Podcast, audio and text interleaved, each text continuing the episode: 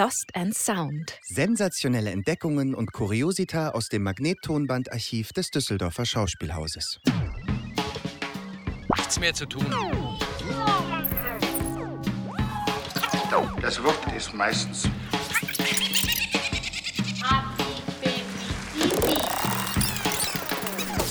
Folge 4 das Intendantenduett. Liebes Publikum, herzlich willkommen zu einer neuen Folge von Lost in Sound, unserem Theaterpodcast hier vom Düsseldorfer Schauspielhaus, der sich mit den Magnettonbändern aus unserem Archiv beschäftigt. Sie hören mich, André Kaczmarczyk, und mit mir im Studio ist wie immer Janine Ortis. Hallo André, grüß dich.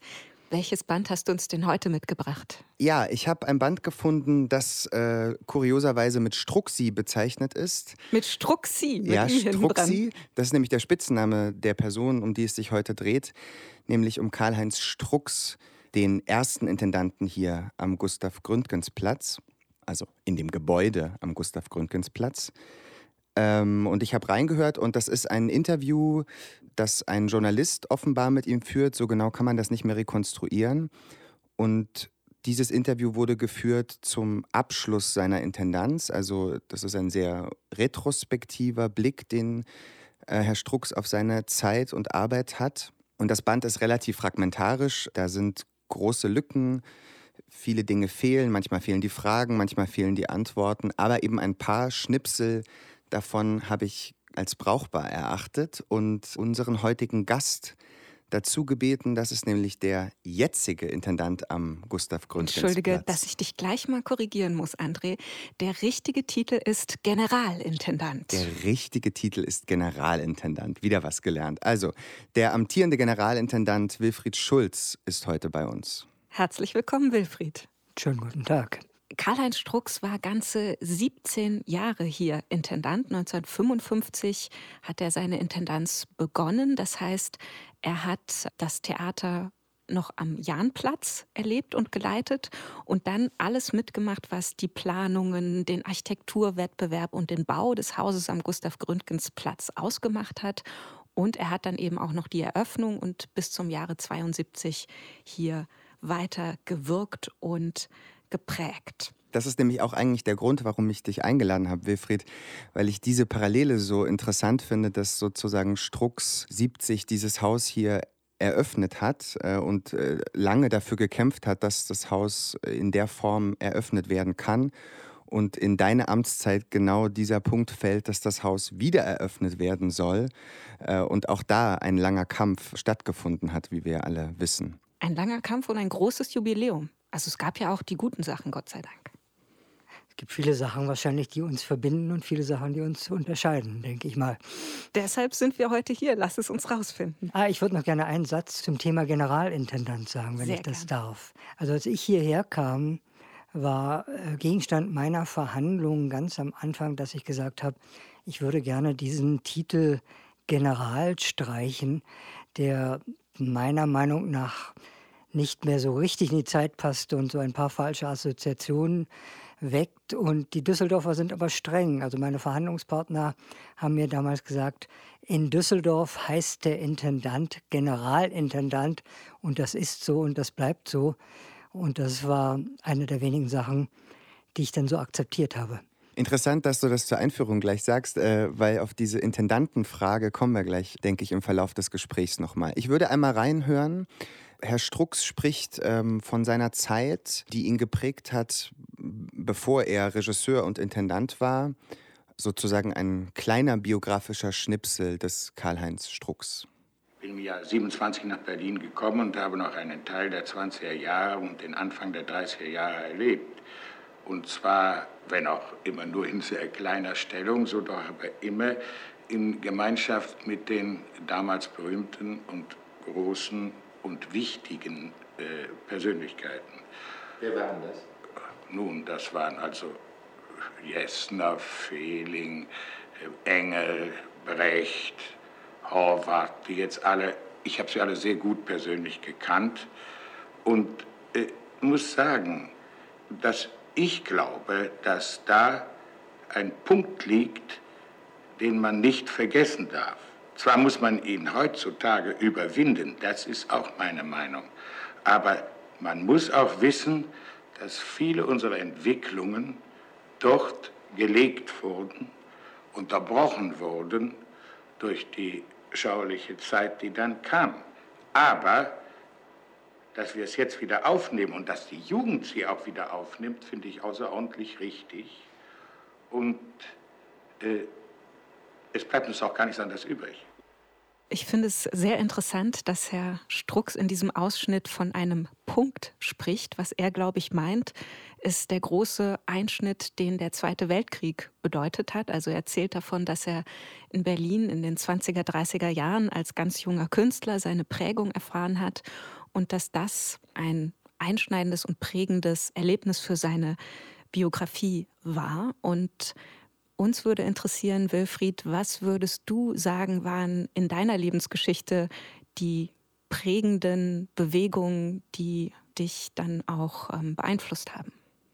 Also ich bin 1952 geboren und man kann sich ungefähr ausrechnen, dass ich äh, 1968 16 Jahre alt war und als ich begonnen habe zu studieren, Otto-Suhr-Institut in Berlin, Politologie, war ich etwa 20 Jahre alt und Natürlich hat die Auseinandersetzung 1968 und in der Folge mit der Elterngeneration, übrigens auch im künstlerischen Bereich, äh, und damit auch mit dem Faschismus und wie Deutschland den Faschismus verarbeitet hat, eine große Rolle gespielt.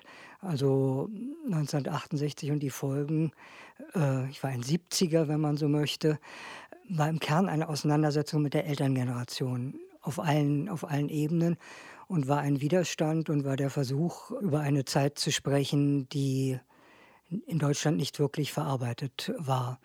Und das war die Zeit, in der ich sozusagen erwachsen geworden bin, in der ich studiert habe, in der ich meinen Beruf gesucht habe. Insofern war die Hinwendung zum Theater die Möglichkeit, ja, über neue Weltbilder, über neue Hoffnungen, über neue Ästhetiken etc. nachzudenken. Ich fand Theater eine, eine große Chance, Welt neu zu, zu definieren. Und das ging, das war damals zwangsläufig immer ein politisches Theater, das ging sozusagen Hand in Hand zwischen politischer Auseinandersetzung mit den marxistischen Gruppen etc. und Auseinandersetzung im Kunst- und Kulturbereich, das war nicht voneinander zu trennen. Also ich würde schon sagen, das war prägend und das nächste prägende Erlebnis ist jetzt Corona. Oje, oje.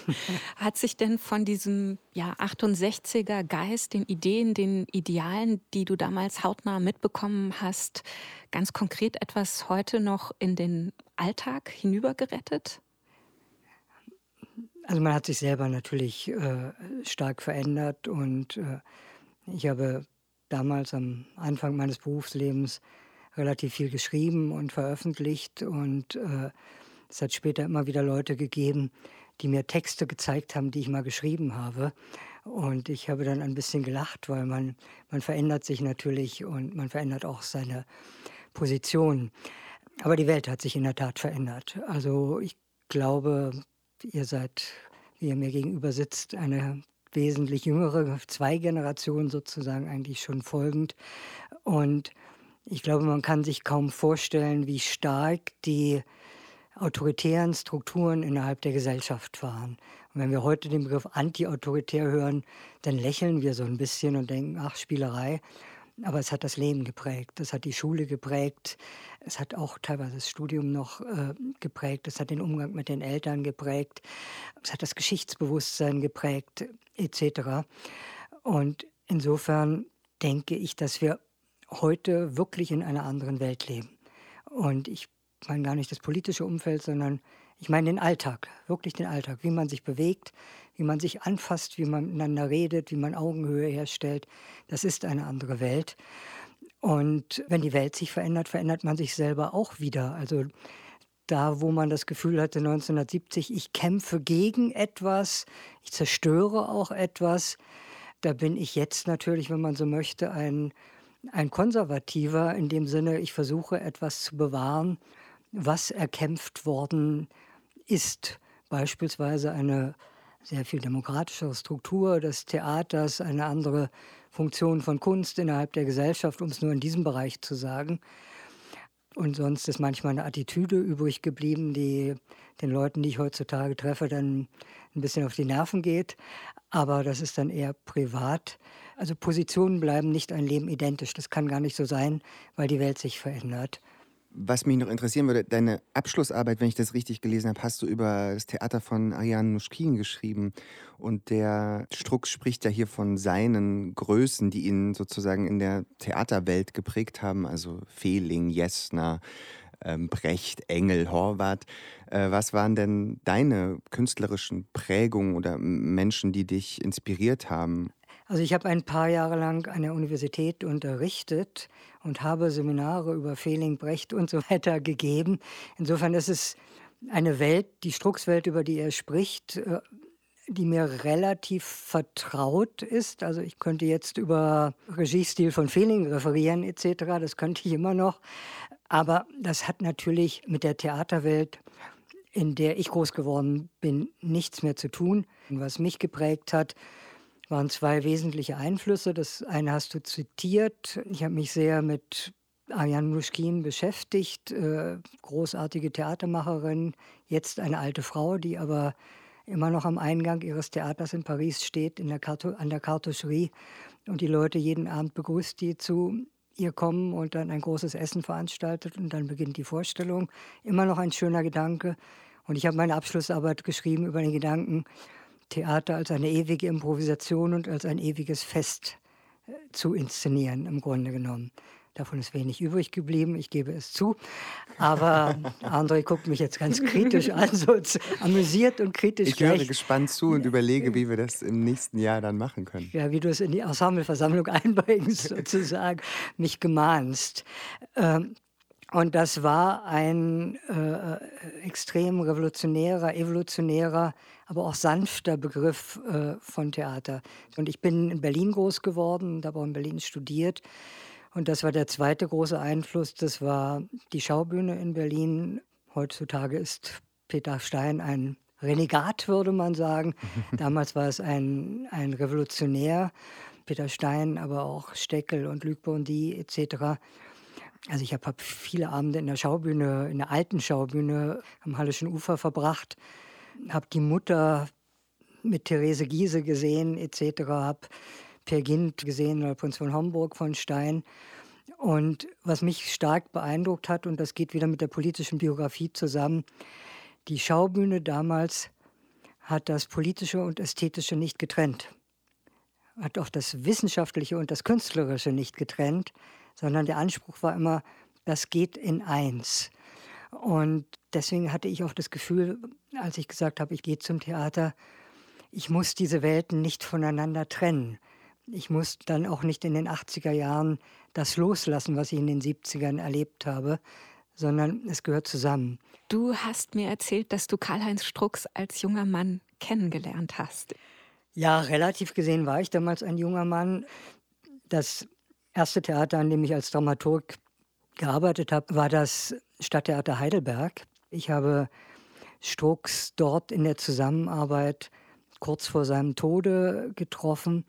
Das muss 83, 84, 85 gewesen sein. Also Strux ist im August 85, glaube ich, gestorben. Ich war Dramaturg. Äh, Jungdramaturg. Jungdramaturg. Ja, Janine, ich war gleichzeitig Chefdramaturg, oh. weil das, ich habe als Chefdramaturg angefangen, oh, weil, das, weil, oh. weil das Stadttheater Heidelberg so klein war, dass wenn man dort Dramaturg war, war man auch der Chefdramaturg. Wahnsinn. Und äh, nach drei Jahren Kampf habe ich dann einen Assistenten bekommen. Das war es dann aber auch. Selbstverständlich gehört das auch zu meinen Aufgaben, die Arbeit von Strux, die mein damaliger Intendant Peter Stolzenberg, er hatte Strux eingeladen, der mir damals wie ein uralter Mann erschien und ich dachte, man kann diskutieren, was er, was, was er inszeniert, wie wir das normalerweise machen. Aber es war vollkommen klar, dass er den Biberpelz inszeniert von Hauptmann. Und als er dann ankam und ich mit ihm ganz normal als Jungdramaturg, wie du sagst, damals auch mich davon ausgegangen, man redet jetzt über das Regiekonzept, über die Strichfassung etc., kam ein älterer, freundlicher, humorvoller, war manchmal auch ein bisschen bärbeißiger Herr auf mich zu und sagte, er hat das schon, ich weiß nicht, dreimal inszeniert oder viermal oder fünfmal, also jedenfalls relativ oft. Übrigens auch 1970 habe ich vorhin noch mal nachgeguckt in Düsseldorf, den Biberpelz. Ich glaube, die Inszenierung war identisch mit allen anderen Biberpelz-Inszenierungen, die er in seinem Leben vorher auch schon gemacht hatte. Da André, das, das würdet ihr euch heute das würdet ihr euch heute nicht mehr bieten lassen wahrscheinlich. Wahrscheinlich. Ja. Oder oder bewundern zur Kenntnis nehmen, dass jemand schon was Fertiges im Kopf hat, wenn er wenn er anfängt. Und es war ja, es war halt für damalige Verhältnisse war es eine extrem textgetreue, konservative nicht sehr aufregende Inszenierung, aber mit einer großen Redlichkeit und mit einem handwerklich sehr guten Zugriff. Es war eine flüchtige Begegnung. Es war für mich eine Begegnung nicht mit der Theatergegenwart, sondern mit der Theatergeschichte. Für mich lag dieser Regiestil und auch die Person und Persönlichkeit von Strokes lag weit in der Vergangenheit. Das ist keine Kritik, sondern es ist einfach nur ein Symptom, wie schnell die Zeiten sich ändern. Und für mich war eben Peter Stein Bezugspunkt und das war das Gegenteil sozusagen. Und das ist doch gut so. Hören wir doch noch mal rein, äh, wie sich Herr Strux über seine Genese zum Düsseldorfer Schauspielhaus, äh, wie er sich dazu verhält. Das Wort Intendant ist meistens mit, einen, mit gewissen Vorstellungen umgeben, äh, die nicht der Wahrheit entsprechen. Ich würde sagen, am Düsseldorfer Schauspielhaus war ich ja nicht Intendant, sondern künstlerischer Geschäftsführer. Das ist eine saubere Sache. Gründgens hatte diese Struktur am Düsseldorfer Schauspielhaus eingeführt aus verschiedenen Gründen. Erstens, um der Bürokratie zu entgehen, um dem kameralistischen System zu entgehen und dadurch mehr Freiheit und mehr äh, Selbstverantwortung für die Leitung eines Theaters zu gewinnen. Er hat es im Jahr 1955, es wird sich nicht vermeiden lassen, dass ich vom Düsseldorfer Schauspielhaus rede, entschuldigen Sie. Im Jahr 1955 hat er, 1951 hat er ähm, die Struktur des Düsseldorfer Schauspielhauses in der Form moderner betriebswissenschaftlicher Organisation gegründet, zusammen mit der Stadt Düsseldorf, dem Land Nordrhein-Westfalen, der Gesellschaft der Freunde und dem Deutschen Gewerkschaftsbund. Eine Stellung als künstlerischer Geschäftsführer hat mich natürlich gereizt. Und in der Nachfolge Gründgens, und das hat mich auch gereizt. Ja, da reißt das Band ab. Wenn ich dieses alte Band jetzt höre, stellt es sich für mich so dar, dass Herr Strux sowohl für die geschäftliche Seite des Betriebes verantwortlich war, als auch für die künstlerische Seite. Heute ist das ja ganz anders. Also wir sind, äh, was, was Karl-Heinz Strux äh, eben erwähnt und herausgestellt hat, und das war in der Tat eine Modernisierung. Wir sind immer noch diese GmbH, diese neue Schauspiel GmbH. Das hat sich Grundgens erkämpft aus vielerlei Interessen heraus, die auch teilweise sehr subjektiv waren. Aber historisch gesehen war es richtig, dass er das in diese Richtung gelenkt hat. Es ist eine moderne Leitungsform in vielen Firmen, dass es eine Geschäftsführung gibt. Diese Geschäftsführung, die auch juristisch verantwortlich ist für alles, was da passiert, besteht aus einer kaufmännischen Geschäftsführerin bei uns, meine Partnerin Claudia Schmitz, und aus mir. Wir beide verantworten das Ganze und jeder Vertrag ist von uns beiden unterschrieben. Sie passt auf das Geld auf und ich agiere sozusagen uneingeschränkt in der Kunst. Aber ich sage immer, wenn was schief geht, gehen wir beide ins Gefängnis sozusagen. Also wir sind sehr eng aneinander geschmiedet und das ist auch gut so. Ich glaube, dass es unabhängig von der Geschäftsform so ist, dass immer eine Person, der Intendant, die Intendantin, ein Gesicht in der Stadt sozusagen für das Theater und für das Konzept des Theaters steht. Auch wenn wir heute viel über kollektive Leitung äh, reden und wenn wir versuchen, in den Hierarchien auf vielen Ebenen dann doch das weniger steil zu machen und eine Augenhöhe herzustellen und viele Leute an Entscheidungsprozessen beteiligt sind, braucht es, glaube ich, wie in vielen Lebensbereichen jemanden, den die Leute identifizieren mit dem Haus oder schlichtweg der oder die auch sein oder ihr Kopf hinhält und wo man einfach mal schimpfen kann. Das ist also wie bei den Fußballtrainern oder Trainerinnen. Man muss wissen, wen man dafür verantwortlich machen kann. Nur, dass die schneller gefeuert werden, ist mein Eindruck. Ja, aber auch besser abgefunden werden. Denn, äh, Darüber weiß ich nichts. Also übrigens, die, die Intendanten und die Geschäftsführer haben zeitlich eng begrenzte Verträge. Nicht? Und es hat sich etwas durchgesetzt, was auch eine Nachkriegsentwicklung ist, die man noch mal herausstreichen muss. Für diese Institution wie Theater gilt als alleroberstes das Grundgesetz die Freiheit von Wissenschaft und Kunst was festgeschrieben ist. Also deswegen, und das ist das Aller, Alleroberste, und das hat für einen Strux gegolten und das hat für, gilt für mich genauso.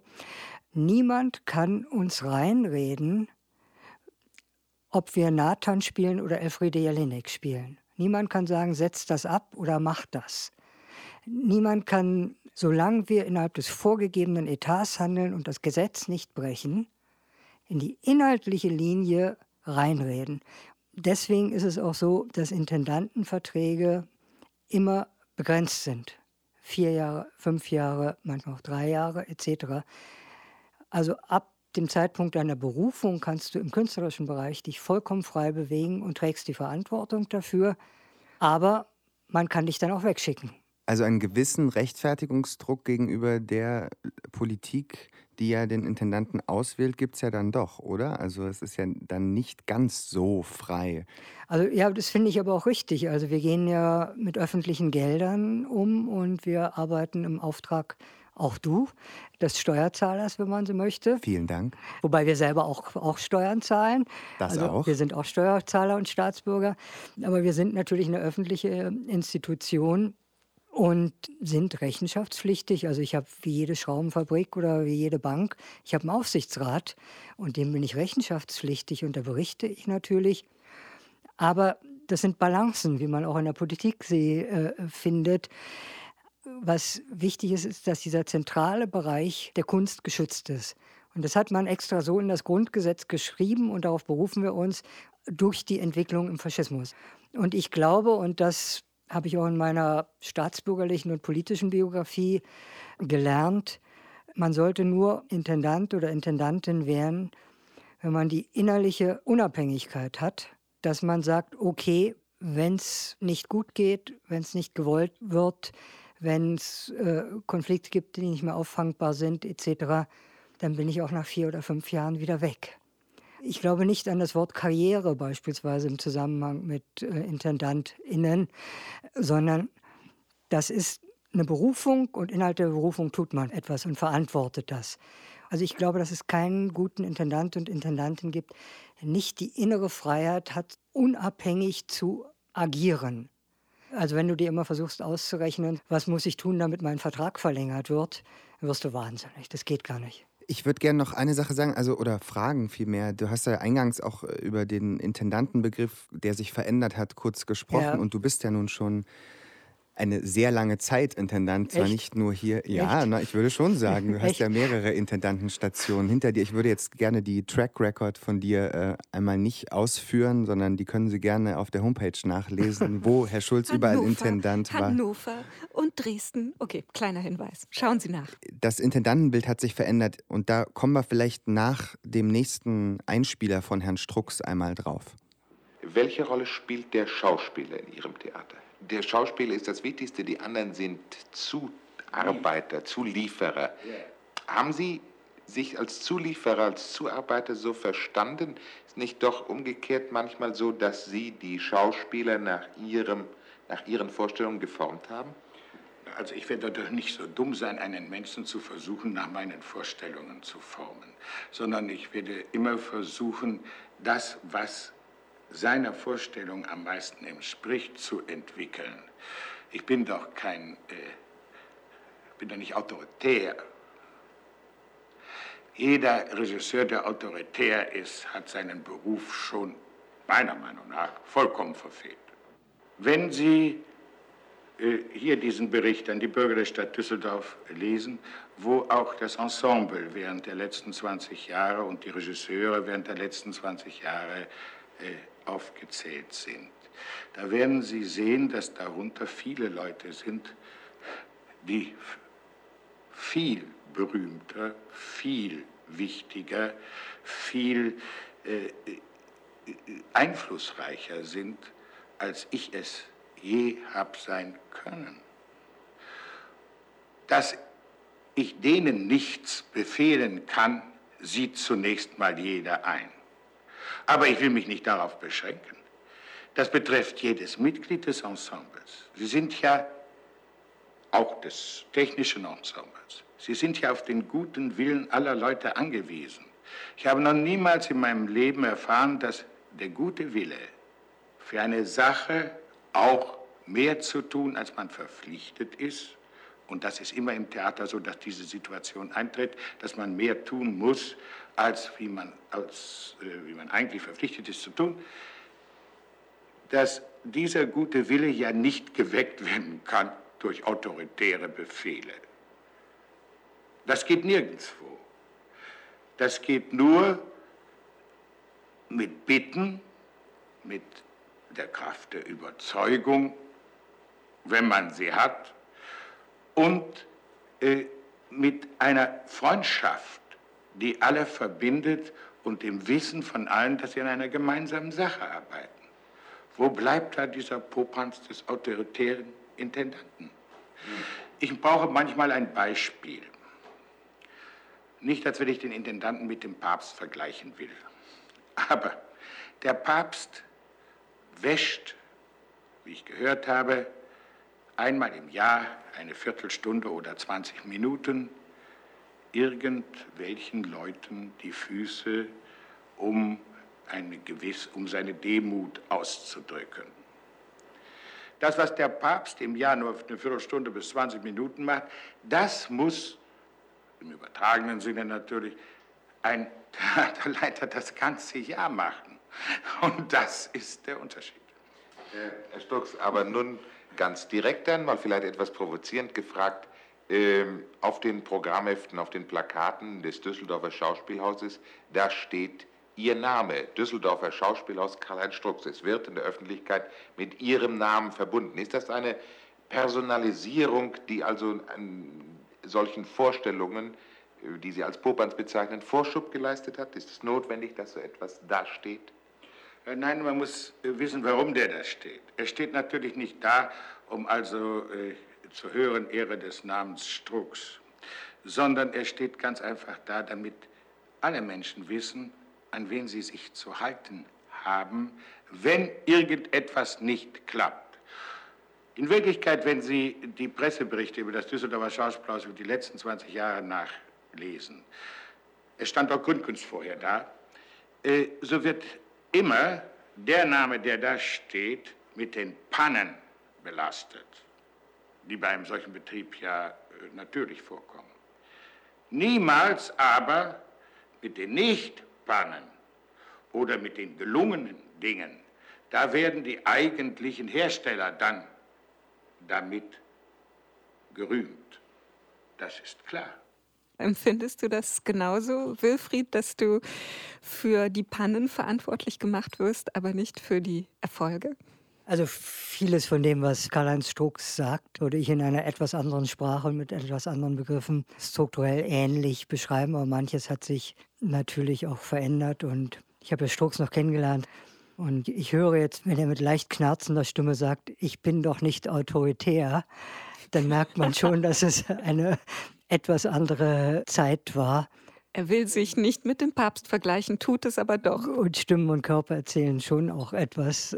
Aber er hat natürlich in ganz, ganz, ganz vielem Recht. Ich habe vorhin schon mal gesagt, man hält als Intendant seinen Kopf hin. Nun gibt es noch einen Unterschied. Strux war inszenierender Intendant, das bin ich nicht. Aber ich fühle mich natürlich auch eng an künstlerische Prozesse äh, gebunden und ich empfinde mich als der Ermöglicher und auch Erfinder von künstlerischen Prozessen und von künstlerischen Personalkonstellationen und von inhaltlichen Konstellationen. Und das ist ein, ein großes Abenteuer und das ist der Kern meines Berufes sozusagen. Das ist das, was mir eigentlich Spaß macht. Mein Kunstwerk ist, wenn man so möchte, das Gesamthaus oder das, das Bild des Hauses mit all seinen Kunstwerken in der Stadt. Nicht meines alleine, aber das ist da was, womit ich mich identifiziere. André, du setzt zu einer Frage an. Ja, weil der wird ja hier in, interviewt, also in diesen 70er Jahren, die du kurz am Anfang gezeichnet hast, wo das alles hinterfragt wird. Und dann bist du der 20-Jährige gewesen in diesen 70ern, der dagegen revoltiert hat. Mich würde jetzt interessieren, wie du es heute mit der Autorität nimmst. Also wie, wie autoritär empfindest du dich denn? Soll ich dich das zurückfragen, André und äh, äh, Janine? Wie autoritär empfindet ihr mich? Nee, ich frage das, Frage. Ich frage es nur aus nicht, dem Grundhaus, weil ich, auch heute ja, ja, diese Frage immer wieder oder gerade jetzt ja. in den letzten, weiß ich nicht, fünf oder zehn Jahren ja. immer wieder in der Diskussion ist, braucht man überhaupt noch Intendanten? Was, was soll diese hierarchische Struktur? Muss man das nicht alles auflösen? Dahin zielt meine Frage. Also ich glaube, der Begriff der Autorität steht überhaupt nicht im Zentrum, der Begriff der Verantwortung steht im Zentrum. Es muss verantwortet werden und es muss organisiert werden. Und dafür muss man Strukturen finden. Und die haben auch was mit Hierarchien zu tun. Die werden, egal ob es jetzt eine Werbeagentur, eine Bank oder ein Fußballverein ist, die werden nie vollkommen linear sein. Also ich habe lange innerlich und äußerlich abgelehnt, Intendant zu werden. Ich habe ja ein bisschen meine 70er-Geschichte erzählt und habe mich als Chefdramaturg wahnsinnig wohl gefühlt und wollte nicht Intendant werden, genau aus dem Grunde, weil ich Angst habe, dass ich mich als Mensch verändere. Als Mensch, also ich hatte damals das Weltbild, dass die, ein 70er Jahre Weltbild, dass die Ausübung von Macht, von struktureller Macht, die man automatisch tätigen muss als Intendant, da kommst du überhaupt nicht drum herum, dein eigenes Leben und dein Lebensgefühl, aber auch dein eigenes Verhalten verändert. Und äh, ich hatte Angst davor, sozusagen autoritär zu sein oder auch agieren zu müssen. Und beim Janine hat vorhin dazwischen gesprochen, also meine erste Intendanz, ich habe drei Intendanzen abgelehnt, bevor ich die erste angenommen habe, weil ich das nicht sein wollte, der Intendant, sondern Chefdramaturg fand ich ziemlich luxuriös, ehrlich gesagt. Ein toller Man Beruf. Kann inhaltlich alles bestimmen und mitbestimmen etc. und jede Idee durchsetzen, wenn sie klug genug ist, muss aber äh, nicht mit dem Betriebsrat verhandeln oder ähnliches und das ist ziemlich luxuriös. Und ich habe am Anfang, als ich mich dann doch entschlossen habe, die erste Intendanz anzunehmen, Hannover, habe ich dann aber gemerkt, dass ja, man verändert sich sehr als Mensch. Man verändert sich, weil man mit ganz anderen existenziellen Dingen auch konfrontiert ist und ja auch für diesen ganzen Betrieb auf einmal steht. Trotzdem habe ich lange Jahre als Intendant immer noch auf dem auf Fragen nach meinem Führungsstil gesagt, eigentlich agiere ich genauso, wie ich früher in Wohngemeinschaften agiert habe. Man streitet über den Abwasch, man streitet darüber, wer einkaufen geht, man sitzt viel zusammen und redet über die Sachen.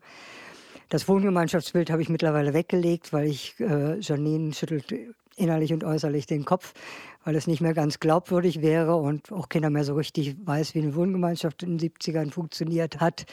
Ähm, Autorität, ja, braucht man manchmal, also was man viel mehr als Autorität braucht, ist meiner Meinung nach eine Kraft zur Analyse, wie Prozesse funktionieren. Das ist ein, ein Betrieb hier mit 400 Mitarbeitern und mit einer, und zwar 400 enorm unterschiedlichen Mitarbeitern. Von der Schusterin bis zum Darsteller von Richard und Hamlet äh, und Gynt etc., vom Künstler, Regisseur bis zum Dramaturgen bis zum Bühnenarbeiter mit vollkommen unterschiedlichen Lebenserfahrungen, auch Lebensbildern, muss man sagen. Und das, was mich am meisten beschäftigt, ist selber die Strukturen klar vor mir zu sehen, sie zu beschreiben, sie anderen zu vermitteln und dann innerhalb dieser Strukturen die richtigen Wege zu finden. Und dabei versucht man, möglichst gute Ergebnisse zu erzielen, möglichst kreativ zu sein, möglichst originell zu sein, möglichst viele Menschen zu erreichen, für die das der Lebensinhalt ist, das Theater. Und gleichzeitig versucht man aber auch möglichst wenig Leute zu verletzen. Und das ist ein Balanceakt. Die Balance halten. Deswegen kann ich schwer auf die Frage antworten, bist du autoritär oder bist du nicht autoritär? Ich habe mich verändert und ich rede viel mehr über Prozesse und wie man sie steuert und auch über Notwendigkeiten. Und ich versuche nach meinem eigenen Gefühl so viel Luft und Bewegung an die Dinge zu lassen, wie ich es möglich finde. Und das sind natürlich subjektive Einschätzungen und andere Leute werden das anders einschätzen. Du schaffst sozusagen die Strukturen, die uns letztlich die Freiheit geben, auf der Bühne oder in den Proben so frei wie möglich im ästhetischen Sinne zu sein. Das ist spannend und wir haben noch einen Ausschnitt. Würdest du dir diesen Satz merken und gegebenenfalls, wenn ich dem auf die Schulter tippe, wiederholen? Ja, sehr gerne. Danke. Aber wenn ich jetzt ein bisschen aus dem Nähkästchen plaudern darf, was ich von dir gelernt habe, was einen guten Führungsstil auszeichnet, ist, dass ich das Gefühl habe, wir sprechen über alle Dinge so lange, bis jeder seinen Standpunkt gesagt hat. Und im Idealfall sind wir uns dann einig nach diesem Gespräch. Und im Nicht-Idealfall sind wir uns mal nicht einig und dann entscheidest am Ende du, aber man hat selbst wenn ich nicht einverstanden bin mit der Entscheidung, immer das Gefühl, man ist gehört worden. Und das finde ich auf der Mikroebene der Struktur, wie man miteinander spricht, die bestmögliche Arbeitsform. Und es ist ja auch so, dass, das habe ich zumindest mitbekommen, ich denke, ich plaudere keine interne aus, dass ja auch in den letzten Jahren auf dich immer wieder die neuen Entwicklungen äh, treffen und du dich dazu neu verhalten musst und dich mit neuen gesellschaftlichen Entwicklung auseinandersetzen musst in deiner Funktion als Intendant, nicht wahr? Also wir haben einen Diversity-Beauftragten ja, ja, seit einiger Zeit, ähm, die Frauenfrage, wenn ich das mal so sagen darf. ein ganz altes Wort, André. Frauenfrage. Die Zeit nach MeToo. Ja, all das. Also Frauen in Führungspositionen, die feministische Debatte am Theater, Gender Pay Gap, Heteronormativität, Rollenmuster, der Karriereknick von Frauen nach der Schwangerschaft, Frauen in Führungspositionen. Also all das erreicht dich ja auch und beschäftigt dich ja sicher auch und lässt dich deine eigene Rolle neu hinterfragen, neu denken, neu untersuchen, oder? Ja, das ist aber auch genau das, was Spaß macht, sozusagen. Also ich glaube, man würde sich ja mit sich selbst und auch mit den Aufgaben langweilen. Also dass ich ein Haus mittlerweile leiten kann und einen Spielplan machen kann und diskutieren kann und Leute engagieren kann, das ist, ist, ist glaube ich, nicht so überraschend irgendwie, wenn man es eine Zeit lang macht. Aber das Wichtige ist eigentlich, fühle ich mich noch lebendig oder fühle ich mich lebendig in diesem Prozess und machen mir die Herausforderungen Spaß und machen sie mehr Spaß, als dass ich mich auch manchmal darüber ärgere. Der Intendant, bei dem ich gelernt habe, war ich 13 Jahre als Chefdramaturg, heißt Frank Baumbauer. Dem telefoniere ich noch alle paar Monate und ich beschreibe ihm immer so, was wir gerade machen und in welchen Diskussionen wir so drinstecken, inklusive der Dinge, die, die du gerade angesprochen hast und äh, der Fragen um Strukturen, um Hierarchien, um Diversitäten und so weiter und so fort und wie kompliziert es ist, wie sich das Bewusstsein auch verändert hat, wie sich die Anforderungen verändert haben, wie sich die Gebräuche am Theater verändert haben. Und dann sagt er mir am Telefon, und der ist jetzt nicht uralt, der ist ein paar Jahre älter als ich, sagt, warum machen Sie das eigentlich? Das ist ja mühsam jetzt. Warum machen Sie das? Ich finde das, find das spannend. Ich finde Theater den jüngsten Bereich der Gesellschaft vielleicht überhaupt, weil nennen wir einmal Max Reinhardt und nicht Grundgens und nicht Strux, weil er etwas damit spielen und sich etwas erspielen zu tun hat, weil er etwas zu tun hat mit Kindheit und mit Anarchie und mit Durcheinanderbringen und erst dann wieder langsam eine Ordnung reinbringen. Und er hat was damit zu tun, Welten zu erfinden, nach hinten zu gucken, Welten zu analysieren, aber auch Welten immer wieder neu zu denken und Welten zu erfinden. Im ganz Kleinen, im täglichen Verhalten, was sich auf der Bühne abbildet, aber auch in Regiekonzepten, Regieentwürfen, in neuen Menschentypen, die man auf die Bühne stellt, in äh, merkwürdigen Besetzungen, in allen möglichen Dingen. Und dieses Neuerfinden macht mir wahnsinnigen Spaß und deswegen denke ich aber auch in aller Demut, dass natürlich in 10 oder 20 Jahren das Theater wieder vollkommen anders aussehen wird und es wieder neu erfunden sein wird, auch mit neuen Strukturen teilweise, auch mit neuen Sitten und Gebräuchen. Und das ist schön so. Also ich finde, Theater ist ein Laboratorium der Gesellschaft und das ist ein wahnsinniges Privileg, daran zu arbeiten. Hören wir doch mal, was Karl-Heinz Strux über sein Theater sagt. Wollen Sie ein politisches Theater machen? Auch das ist ein Schlagwort. Ich kenne kein Theater, was nicht politisch ist. Selbst wenn Sie heute ein Boulevardstück aufführen, machen Sie ein politisches Theater, in dem Sie nämlich sozusagen die Leute von ganz bestimmten Fragen ablenken. Das ist auch Politik. Gut, dann lassen Sie mich so fragen. Wollten Sie ein aufklärerisches Theater machen? Wollen Sie das? Nein, ich glaube nicht, dass das Theater aufklärerisch wirkt, so wie man das Wort im Allgemeinen gebraucht. Die Mittel des Theaters sind nicht didaktisch. Die Mittel des Theaters sind direkt, sind spontan, sind volkstheatermäßig, aber das natürlich Volkstheater auf dem höchsten Level gemeint. Ich glaube auch, dass äh, die äh, Kritiker oder die Herren, die in der, in der Öffentlichkeitsarbeit stehen, äh, nicht glauben sollten, dass das Publikum der Bundesrepublik dümmer wäre wie diejenigen, die in Zeitungen schreiben oder im Fernsehen sprechen. Und ich halte es für sehr gesund, wenn ein Künstler sein Publikum nicht für dümmer hält wie sich selbst. Ja, heute würde man vielleicht von einem Bildungsauftrag sprechen. Also damals war offensichtlich das Thema des politischen Theaters und wenn ich Strux richtig verstehe, dann sagt er, dass für ihn alles und jedes Theater, das er verantwortet, ein politisches Theater ist, weil es so aufgefasst wird auch. Heute wird an uns ja oft herangetragen, dass wir für eine Stadt einen gewissen Bildungsauftrag zu erfüllen haben. Deshalb meine Frage, Wilfried, wie balancierst du als Intendant diesen Anspruch aus mit der Freiheit der Kunst, über die wir ja auch schon viel gesprochen haben? Ja, das Tolle an Kunst ist, dass man sie nicht auf einen Begriff bringen kann. Weder auf den Begriff Aufklärung noch auf den Begriff Politik und auch nicht auf den Begriff Bildung.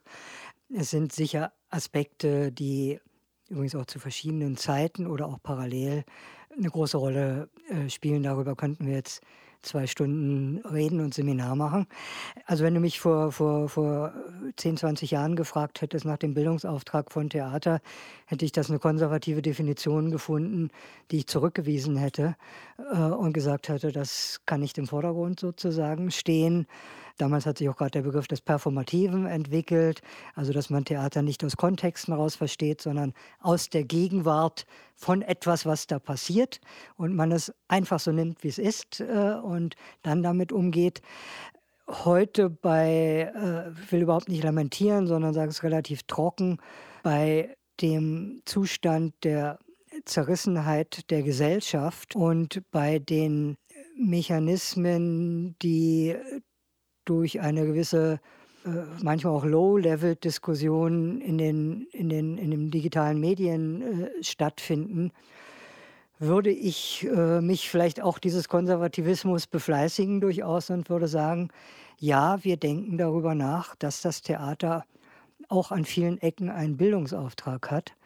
Und ich bin wahnsinnig froh und es war mit ein Grund, das Angebot nach Düsseldorf zu gehen, auch anzunehmen.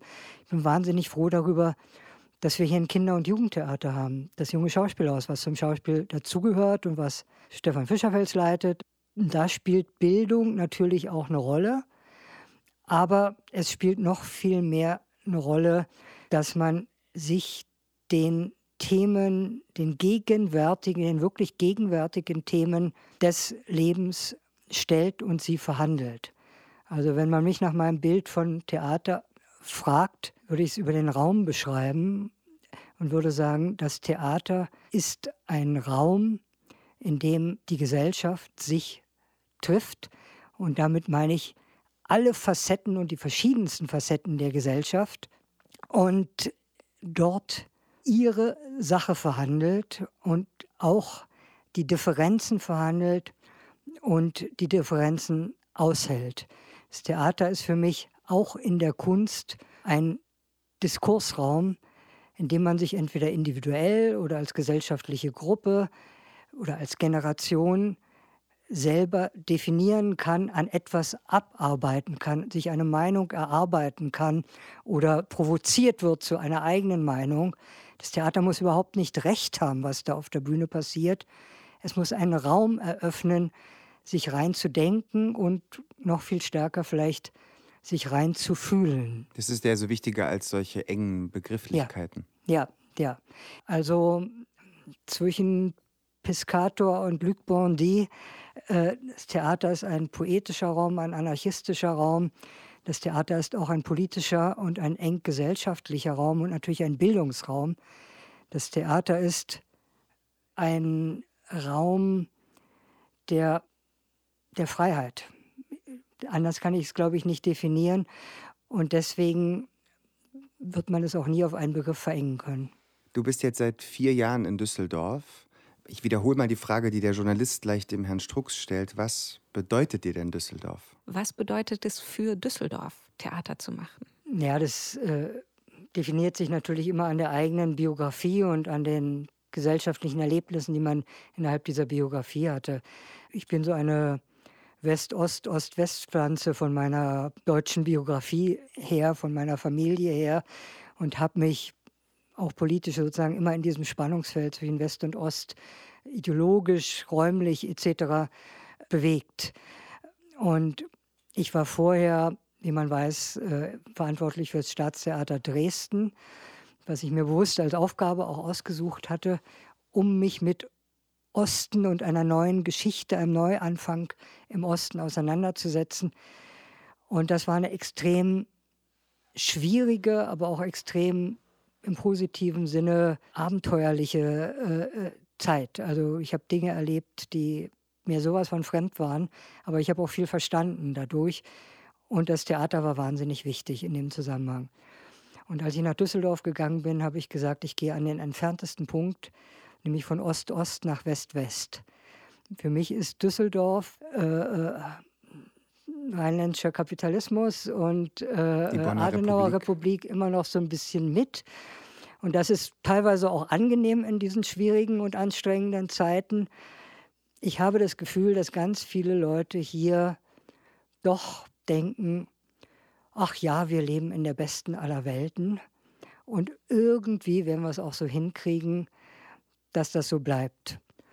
Und bei allem kritischen Bewusstsein, was ich so mit mir rumtrage, genieße ich das auch, muss ich ganz ehrlich sagen, dass die Welt nicht nur aus Konflikten besteht, sondern auch aus einem sicheren Glauben, dass man diese Konflikte zu einem guten Ende führen kann und dass man sich nicht gegenseitig den Schädel einschlagen muss mit irgendwelchen Baseballschlägern.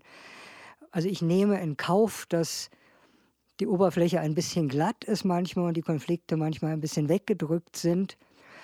Aber ich finde, dass es eine enorm große empathische Kraft hat, Zuwendung hat, Menschenfreundlichkeit hat. Ich finde, dass es eine Welt ist, in der man gut leben kann und man das Theater auch vielleicht ein bisschen anders definieren muss als, als ein Ort, an dem immer nur Wunden verhandelt werden. Also dieses Moment der Ermutigung, der Gemeinsamkeit, das finde ich eine Hoffnung bei allem, was einem unterscheidet, sozial unterscheidet, mental unterscheidet, politisch unterscheidet, ist Düsseldorf davon getragen, von dem Glauben, dass man es gemeinsam schon schaffen wird und dass man auch niemanden zurücklässt. Es ist immer schwer, über Mentalitäten zu reden, aber das würde ich mich schon trauen zu sagen. Und das finde ich erstmal gut. Vielleicht ist es auch meiner Altersmilde geschuldet, sozusagen. Ich weiß nicht, ob ich das mit 30 genauso gesagt hätte. Aber äh, ich finde es eine gute Voraussetzung, Theater zu machen und einen Weg nach vorne zu suchen. Ich glaube, du bist wirklich sehr, sehr milde, denn äh, André und ich, wir waren ja beide auch mit dir in Dresden, am Staatsschauspiel Dresden, Teil deines Ensembles und haben dort gemeinsam die Hochzeit von Pegida erlebt und waren schon sehr engagiert, uns als Theater da zu positionieren. Und ich bin auch sehr stolz auf die Arbeit, die wir da in Dresden geleistet haben, indem wir zwar die Kunstfreiheit nicht eingeschränkt haben, aber uns deutlich zu Weltoffenheit und Toleranz positioniert haben. Das Thema hast du jetzt so ein bisschen ganz freundlich und milde umschifft, aber das waren wirklich Erfahrungen, ähm, die fand ich sehr extrem. Und auch jetzt sind wir wieder in einer Krise mit Corona, die uns alle betrifft und äh, wo du als Intendant Qualitäten an den Tag legen musst, die du sicherlich so nicht hast vorausgesehen, als du diesen Ruf erhalten hast. Janine, über die Krisen sprechen wir das nächste Mal. Ja, das nächste Mal. Band ab. Was hat Düsseldorf für Sie bedeutet? Der Raum Düsseldorf, in dem Sie so lange Theater gemacht haben? Nun, äh, Düsseldorf hat schon immer etwas für mich bedeutet, weil ich aus Duisburg stamme. Duisburg ist meine Heimat und mit dem Düsseldorfer Schauspielhaus verbindet mich erstens mal die Bekanntschaft von Dumont Lindemann, die ich schon als Primaner machen durfte, und äh, die mir ja eigentlich empfohlen haben, zum Theater zu gehen. Zweitens die Bekanntschaft mit Gründgens, der auch Düsseldorfer war und der mir bei meiner Theaterlaufbahn auch viel geholfen, in jeder Beziehung geholfen hat. Und so ist es für mich etwas, sagen wir mal einfach, etwas Folgerichtiges gewesen, dann in Düsseldorf zu sein.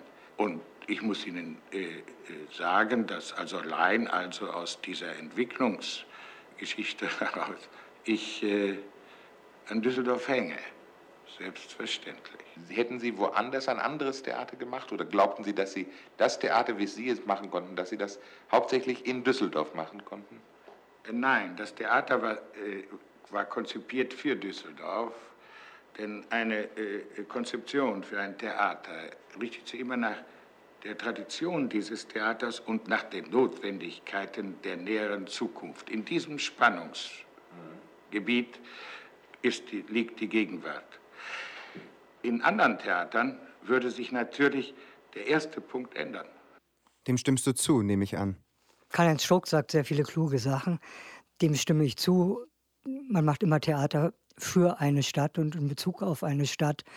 Aber man verliert auch nie sich selbst und seinen Anspruch. Insofern ist es wirklich ein Spannungsfeld, in dem man ist. Und unser Theater in Dresden sah natürlich anders aus, weil es anders gesellschaftliche Aufgaben hat.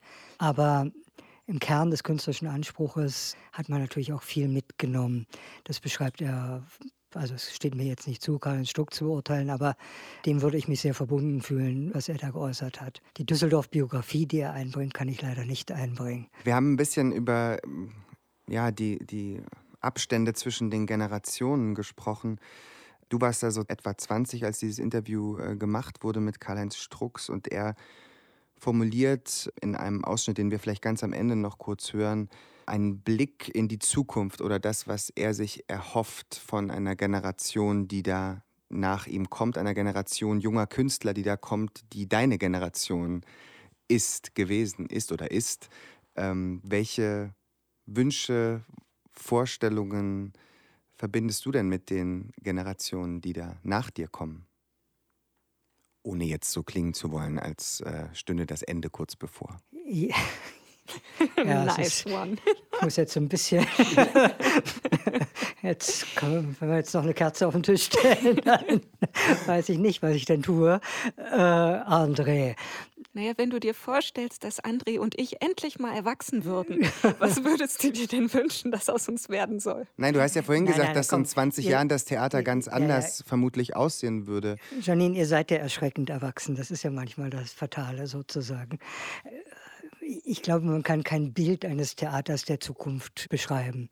In Corona-Zeiten denken wir ja im Moment ganz stark über die Funktion von Kunst und Kultur, auch über unsere Existenzberechtigung und über unsere Absicherung, über gesellschaftliche Funktionen nach. Das ist ja im Augenblick unser tägliches Geschäft. Und man wird auch ein bisschen, bisschen pragmatisch in den, in den Wünschen. Also ich würde mir zum einen wünschen, dass die Strukturen, auch der Umfang der Strukturen, und das ist einzigartig in Deutschland oder im deutschsprachigen Raum für künstlerische Produktionen, erhalten bleiben. Ob die Dinger dann noch Theater heißen oder Kunstproduktionsorte äh, oder was auch, ist mir relativ wurscht. Geht mich ja dann auch nichts mehr an irgendwann. Aber dass sozusagen eine Gesellschaft weiterhin so die Chance hat, Kunst und Kultur als einen Raum zu haben, sich selbst zu verarbeiten und zu bearbeiten. Das würde ich mir sehr wünschen und das sage ich, hätte ich vor ein paar Jahren, wahrscheinlich vor ein paar Monaten nicht gesagt. Aber in Corona-Zeiten merke ich, dass, dass das gar nicht so selbstverständlich ist. Und das Zweite ist, dass ich mir, damit das, diese Strukturen auch gefüllt sind, egal wie sie aussehen, starke Persönlichkeiten wünsche. Äh, auch wenn es mir oder meinen Nachfolgern dann manchmal auf den Senkel geht und man sagt, mein Gott, muss das jetzt sein und äh, so.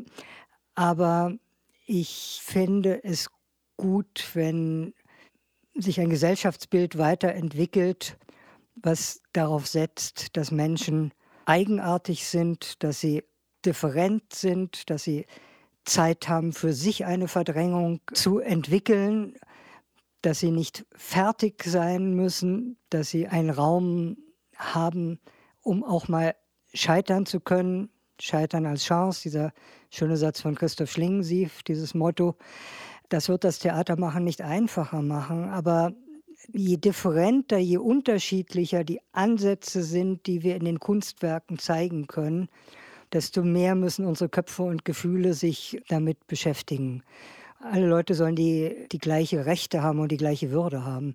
Aber sie sollen so unterschiedlich wie irgendwie möglich sein und auch dazu, dazu stehen. Und das wäre eine gute Voraussetzung für, für Kunst. Also ich wünsche mir, dass Kunst diesen Stellenwert behält, den es bei uns hat, Gott sei Dank hat. Und ich wünsche mir, dass es eine große Kraft von Persönlichkeiten gibt, diese Welt immer wieder neu und vollkommen anders, und das kann ich mir auch nicht ausdenken, zu füllen. Struxi hat es ganz anders gesehen. Das ja. hören wir gleich noch zum Abschluss. Aber zunächst vielen Dank, Wilfried, dass du dir die Zeit genommen hast für ja. dieses Gespräch. Vielen, vielen Dank. Es war schön, hier zu sein. Wir verabschieden uns von Ihnen, äh, liebe ZuhörerInnen, und hören Sie in der nächsten Woche. Und zum Abschluss nochmal Karl-Heinz Strux. Band ab. Ich glaube, dass die Generation unter 30, ohne dass ich die über 30 abwerten will, um Gottes Willen, aber dass sich da eine große Basis ergibt, sowohl an jungen Schauspielern Schauspielerinnen wie jungen Regisseuren, Bühnenbildnern und so weiter. Ich glaube, dass da eine richtige Bewegung kommt, die eine Erneuerung des Theaters auch in betriebswirtschaftlicher Hinsicht, aber auch in künstlerischer Hinsicht betreiben wird. Es macht sich eine neue Sensibilität breit, der ich mit einem großen Vergnügen und einem großen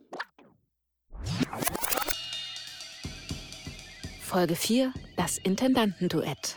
Von und mit André Kaczmarczyk und Janine Ortis. Als Gast Wilfried Schulz. Ton Gerald Steuler. Recherche Arina Nestjeva. Eine Produktion des Düsseldorfer Schauspielhauses Dezember 2020.